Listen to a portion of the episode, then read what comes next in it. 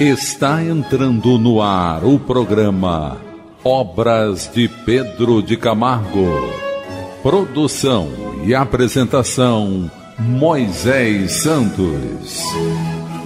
Caríssimos ouvintes da Rádio Rio de Janeiro, eu sou Moisés Santos e esse é o programa Obras de Pedro de Camargo. Estamos estudando o livro O Mestre na Educação Pedro de Camargo, pseudônimo Vinícius, editora da Federação Espírita Brasileira. Hoje vamos estudar o capítulo 15, sob o título O Homem. Penso que o homem é uma obra perfeita e nem pode deixar de sê-lo, uma vez que foi criado à imagem e semelhança de Deus. E como nós já vimos, não é, meu caro ouvinte? Essa imagem e semelhança não é material, ela é uma imagem e semelhança de essência espiritual. Não somos porções físicas, materiais de Deus. Somos espíritos e, portanto, essa semelhança é espiritual. Da onisciência aliada à onipotência, não provirão obras falhas e defeituosas. Então, Pedro Camargo está aqui se referindo à condição da criação a partir da fonte de um ser perfeito que é Deus. Então, Deus que é perfeito vai criar condições perfeitas, no caso aqui se referindo ao corpo físico material. Não existem falhas, não existem defeitos na condição material, senão aquelas criadas por nós mesmos. Cumpre, porém, notar que as obras de Deus são vivas. Ora, onde há vida, há movimento e crescimento. A excelsa sentença do Gênesis, crescei e multiplicai-vos, encerra o segredo da vida. Uma vez que não nos atenhamos apenas ao sentido literal daquelas palavras. Crescer e multiplicar não se refere somente ao número ou à quantidade, mas também e particularmente à qualidade. Naquele simbólico sopro que Deus infundiu à argila, encontra-se o dinamismo vital que vem da eternidade e marcha para o infinito. Vamos elucidar esse verso. Elucidando o verso. Gênesis capítulo 2, versículo 7 do Antigo Testamento. E formou o Senhor Deus o homem do pó da terra, e soprou-lhe nas narinas o fôlego da vida, e o homem tornou-se alma vivente.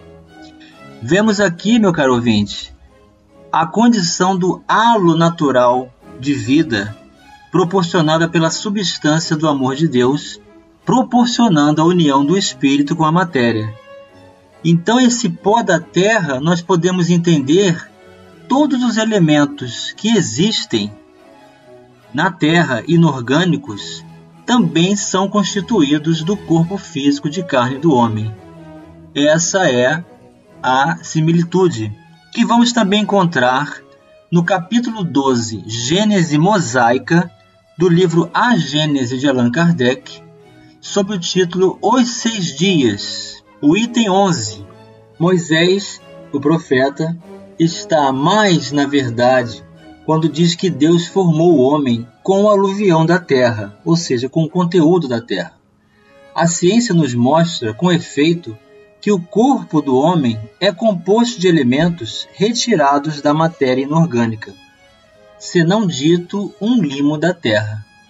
A mulher formada de uma costela de Adão é uma alegoria pueril na aparência, se a tomarmos ao pé da letra, mas profunda pelo sentido.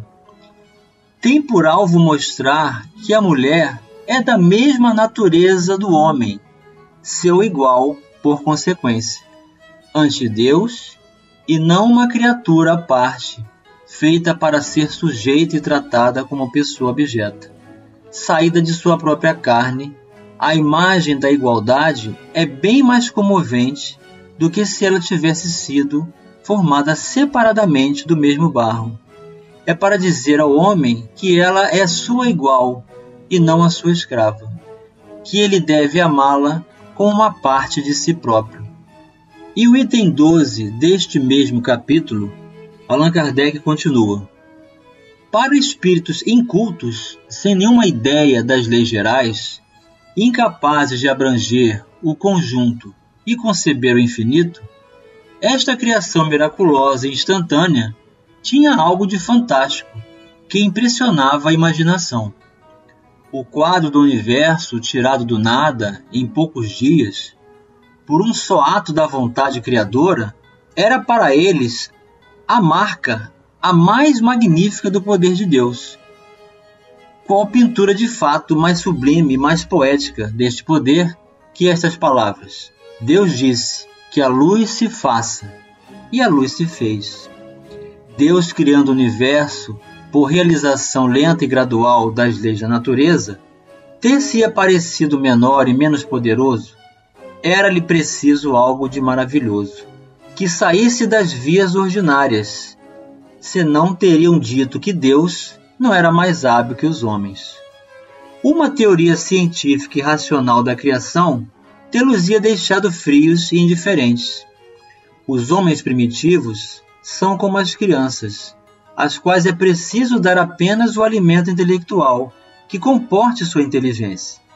Atualmente, que estamos esclarecidos pelas luzes da ciência, revelamos os erros materiais do relato de Moisés, mas não o censuramos por ter falado a linguagem do seu tempo, sem o que não seria nem compreendido nem aceito. Então, meu caro ouvinte, nós estamos aqui diante da obra kardeciana apontando-nos a racionalidade que deve ser utilizada diante de toda a escritura, que em sua forma alegoria vem sempre acrescentar horizontes muito amplos, mas que precisam ser admitidos pela essência do espírito. Então existe uma equanimidade nos valores naturais da vida em toda parte. Não existe supremacia para o homem, não existe condição de inferioridade para qualquer ser do universo. Todos somos igualmente filhos de Deus, do mesmo valor. Eis aí a condição natural da atribuição de Deus como um ser justo e bom para todos nós. E Pedro de Camargo continua: para frente e para o alto. Ele colocou essa frase entre aspas. Eis a legenda gravada em cada átomo do universo. Os defeitos e prejuízos humanos atestam, portanto, não a imperfeição da obra, mas apenas o estado atual de acabamento em que a mesma se encontra. Então, estamos aqui diante de uma perspectiva muito justa, muito clara, de entendimento que todos nós podemos alcançar. Os valores materiais, a constituição da matéria a partir do fluido cósmico universal, criando a condensação da união do espírito com o corpo físico e, portanto, a possibilidade de gerarmos as condições favoráveis de educação enquanto estamos na condição do corpo físico mais denso, mergulhamos nessa condição mais pesada, como um escafandro, como um aprisionamento, que os espíritos comparam muitas vezes o corpo físico como sendo esse, essa carcaça mais pesada que impede que as propriedades do espírito se manifestem e que sejam naturalmente compreendidas os seus valores. Então, estamos diante do ensejo da oportunidade de crescimento adquirindo esses valores, ressignificando os nossos conceitos. Então, essa legenda para frente e para o alto é um convite ao crescimento, é um convite ao dinamismo natural da vida, que estabelece recursos de condições da evolução e do progresso, aos quais todos nós estamos conectados. Então não há imperfeição na obra, não há prejuízo, isso nos reporta também as reflexões das enfermidades, da miséria e de tudo que fazemos com a matéria, tirando o propósito desse equilíbrio em função do mau uso do livre-arbítrio. Então, cabe a cada um de nós analisar o quanto nós temos utilizado a matéria em favor da manutenção desse ensejo educativo de que todos nós estamos submetidos. E Pedro Camargo continua: o homem não é uma estátua modelada e acabada pelo buril do estatuário. O homem é obra viva, inteligente e consciente de si próprio. A estátua nada sabe de si mesma. Sua forma, seus contornos, suas linhas e suas expressões são fixas, imóveis e inertes. Então veja a comparação didática que Pedro de Camargo está nos oferecendo. Por termos sido criados à imagem e semelhança de Deus em espírito, e esse sopro divino, então, na alegoria bíblica, vem nos dar a energia, a substância divina da vitalidade. E a matéria por si mesma constitui-se somente esse exterior, essa carcaça, essa forma que pode ser atribuída à condensação da matéria, mas que não é o próprio homem. Então, isso nós trazemos de muitos é, séculos, de muitas eras, achando que nós somos o corpo físico e nos enxergamos como tal. Eis aí as conexões dos apegos, dos excessos, das ilusões que vivemos quando não nos enxergamos como espíritos. Então, ao nos depararmos conosco mesmo na constituição da imortalidade do espírito e nos enxergando num corpo físico transitório, tudo vai se encaixar nessa alegoria toda que nós temos do Evangelho. A dificuldade que se tem de compreender o Evangelho é justamente essa. É a predisposição material que enxergamos das coisas como sendo referencial. Não somos referenciais no corpo somos referenciais na individualidade do espírito.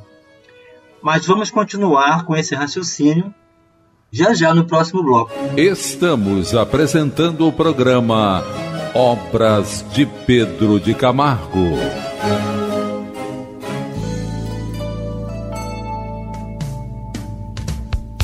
Participe do programa Obras de Pedro de Camargo enviando sua mensagem, dúvida ou sugestão pelo e-mail opg arroba rádio Rio de Janeiro.am.br ou pelo WhatsApp da Rádio Rio de Janeiro 984867633 aos cuidados de Moisés Santos.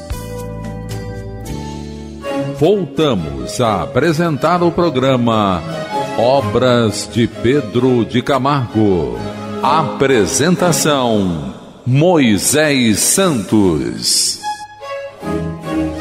Voltamos agora, meu caro ouvinte, para o segundo bloco do nosso programa de hoje, onde estamos estudando o capítulo 15 do livro O Mestre na Educação, de Pedro de Camargo Vinícius, da editora da Federação Espírita Brasileira, sob o título O Homem, onde nós estamos abordando os recursos da criação, do sopro divino, da matéria do corpo físico de carne, dos elementos semelhantes da terra constituírem-se também no corpo físico, e daí a alegoria de estarmos sendo comparados na origem do pó da terra. E para melhor compreendermos esses recursos, vamos buscar em diretrizes libertadoras na obra kardeciana. Diretrizes Libertadoras. O Livro dos Espíritos, Faculdades Morais e Intelectuais do Homem. É a pergunta 361. Qual a origem das qualidades morais, boas ou más, do homem? Resposta dos mensageiros celestes, instrutores da humanidade, componentes da falange Espírito da Verdade. São as do Espírito nele encarnado. Quanto mais puro é esse Espírito, tanto mais propenso ao bem é o homem. Então vejam aqui, meus caros ouvintes, mais uma vez estamos reiterando: o referencial dos valores, das características, das propriedades, dos caracteres humanos da personalidade, elas provêm do espírito, que nele estão encarnados, ou seja, o espírito que está encarnado no corpo, e não o referencial do corpo. Então, julgando que alguém tenha um defeito ou uma propensão ao mal e jamais se consertará, é uma visão pequena, mesquinha de um horizonte desses valores de que todos somos capazes de realizar uma transformação pessoal. E Allan Kardec faz a pergunta A. Seguir-se-á daí que o homem de bem é a encarnação de um bom espírito e o homem vicioso há de um espírito mau? Resposta dos espíritos: Sim, mas dize antes que o homem vicioso é a encarnação de um espírito imperfeito, pois do contrário, poderias fazer crer na existência de espíritos sempre maus a que chamais demônios. Então vejamos aqui a origem das nossas concepções. A crença desse ser inventado pelo homem, responsável por todo o mal da terra. A perspectiva da inferioridade dos valores e que não atribuímos possibilidades ao espírito na sua renovação, porque nos enxergamos primeiro como corpo físico de carne. Então os espíritos estão orientando na resposta que nós possamos dizer antes que o homem vicioso é a encarnação de um espírito imperfeito. E não que a matéria seja imperfeita ou que não tenha jeito de se modificar. É uma perspectiva totalmente diferenciada que abrange uma educação de espírito e uma perspectiva de valores muito mais abrangente na obra da criação. E a pergunta 362: qual o caráter dos indivíduos em que encarnam espíritos desacisados e levianos? Meu caro ouvinte, desacisado significa sem juízo, referente ao siso. O dente ciso, aquele mesmo que estabelece a ideia da maturidade dos antigos. Muito juízo, muito siso, como diziam os antigos. Então Kardec está usando dessa palavra para estabelecer uma comparação os sem juízo, os levianos. Qual seria o caráter deles? E os espíritos respondem: são indivíduos estúrdios, que significam sem consideração, sem escrúpulos, sem valores, maliciosos e, não raro, criaturas malfazejas. Então veja que o mal ele não vem da criação divina, mas do mau uso do livre-arbítrio e cujas consequências são todos os prejuízos da miséria, da enfermidade, dos constrangimentos, dos traumas, dos prejuízos mentais, das enfermidades da alma que hoje nós trazemos, mas que temos todas as perspectivas de possibilidade de renovação. E a 363 tem os espíritos paixões de que não partilha a humanidade? Não, que de outro modo vos teriam comunicado. Então temos aqui a pergunta de Kardec se referindo à ideia de que as paixões, os erros seriam valores comuns em função de um determinismo material. E aí os espíritos respondem que não, porque isso é atributo de alguns. Então depende do nosso foco para enxergar os valores. Se nós quisermos enxergar o bem, vamos enxergá-lo. E se nos predispormos a enxergar somente o mal e nos mantivermos somente na experiência individual, as nossas decepções vamos tomar totalmente e nunca veremos no homem uma possibilidade de renovação. Mas isto porque não acreditamos na nossa própria renovação. E retomando o texto do capítulo 15, Pedro de Camargo vai continuar. Do ponto em que estávamos falando sobre a condição da estátua, em que Deus vai criar valores não exteriores, mas na vitalidade mais íntima. E ele continua: o supremo artista não age assim. Infunde vida às suas obras, e estas, uma vez vivificadas, se agitam, crescem, sobem e transcendem, aperfeiçoando-se e aprimorando-se sempre. O homem mesmo há de colaborar com Deus na obra de seu crescimento, e de sua evolução. Daí o mérito e o demérito de cada um. De outra sorte, o homem não teria consciência do seu valor, nem estaria aparelhado para realizar o ideal de felicidade que constitui o supremo alvo da vida. Então veja que Deus coloca para cada um de nós a possibilidade de sermos co-criadores, porque ao realizarmos a nossa contribuição, estamos também vinculados ao propósito divino, ou não, criando a própria lei. Daí o homem ser o artífice do próprio destino. Então, quando Deus nos dá a confiança e nos oferece o livre-arbítrio, está dando para cada um de nós esse ensejo. À medida que ele vai se aperfeiçoando, melhor irá refletindo a divina imagem a cuja semelhança foi criado. Então é assim, meu caro ouvinte, por estarmos vinculados ao mecanismo natural do processo evolutivo, do progresso que nos aguarda pelo esforço próprio, nós vamos nos encontrar diante de um mecanismo trabalhoso. Vamos nos encontrar dentro de uma condição de mérito ou demérito. Ou seja, o que adquirirmos será em função das nossas conquistas.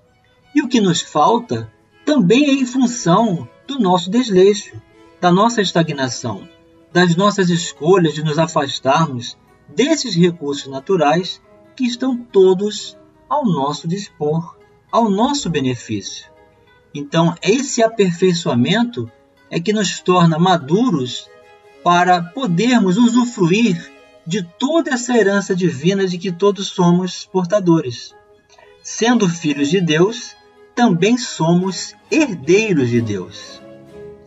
E Pedro Camargo vai concluir: só em Jesus, o sublime, o caráter adamantino, o paradigma da perfeição, podemos ver a imagem de Deus refletir-se em sua pureza e excelsitude.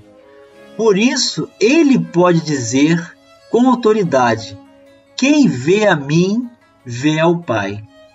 Então aí está a compreensão de que Jesus, projetando a vontade do Pai em si mesmo e sendo para nós esse referencial sublime, nós podemos ter uma ideia dos valores de Deus e esta é a maior ideia que se pode ter ao observarmos Jesus.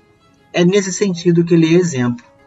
Mas Jesus é o Filho de Deus e foi criado como nós, espíritos simples e ignorantes, e que atingiu esse grau de pureza, de perfeição, também pelos esforços próprios, e vem nos apontar essas diretrizes de libertação, de luz, de valores reais para a satisfação plena do espírito. E somente ele pode nos ser esse referencial do Filho do Homem, portanto, o maior exemplo vivo que se pode tirar na Terra para estabelecer essa condição referencial. E chegou o momento de você receber a mensagem do Mestre. Mensagem do Mestre. O Filho do Homem veio para salvar o que se havia perdido Mateus capítulo 18, versículo 11. Veja o exemplo vivo em ação em nossas vidas, que tem por objetivo nos resgatar a todos, que nos perdemos nas conjecturas da nossa condição de inferioridade criada por nós mesmos, para nos libertarmos e sermos amparados pelo Mestre hoje e sempre, meu caro ouvinte. Um grande abraço e até o próximo programa. Você ouviu o programa Obras de Pedro de Camargo. Produção e apresentação Moisés Santos. Peace. Peace.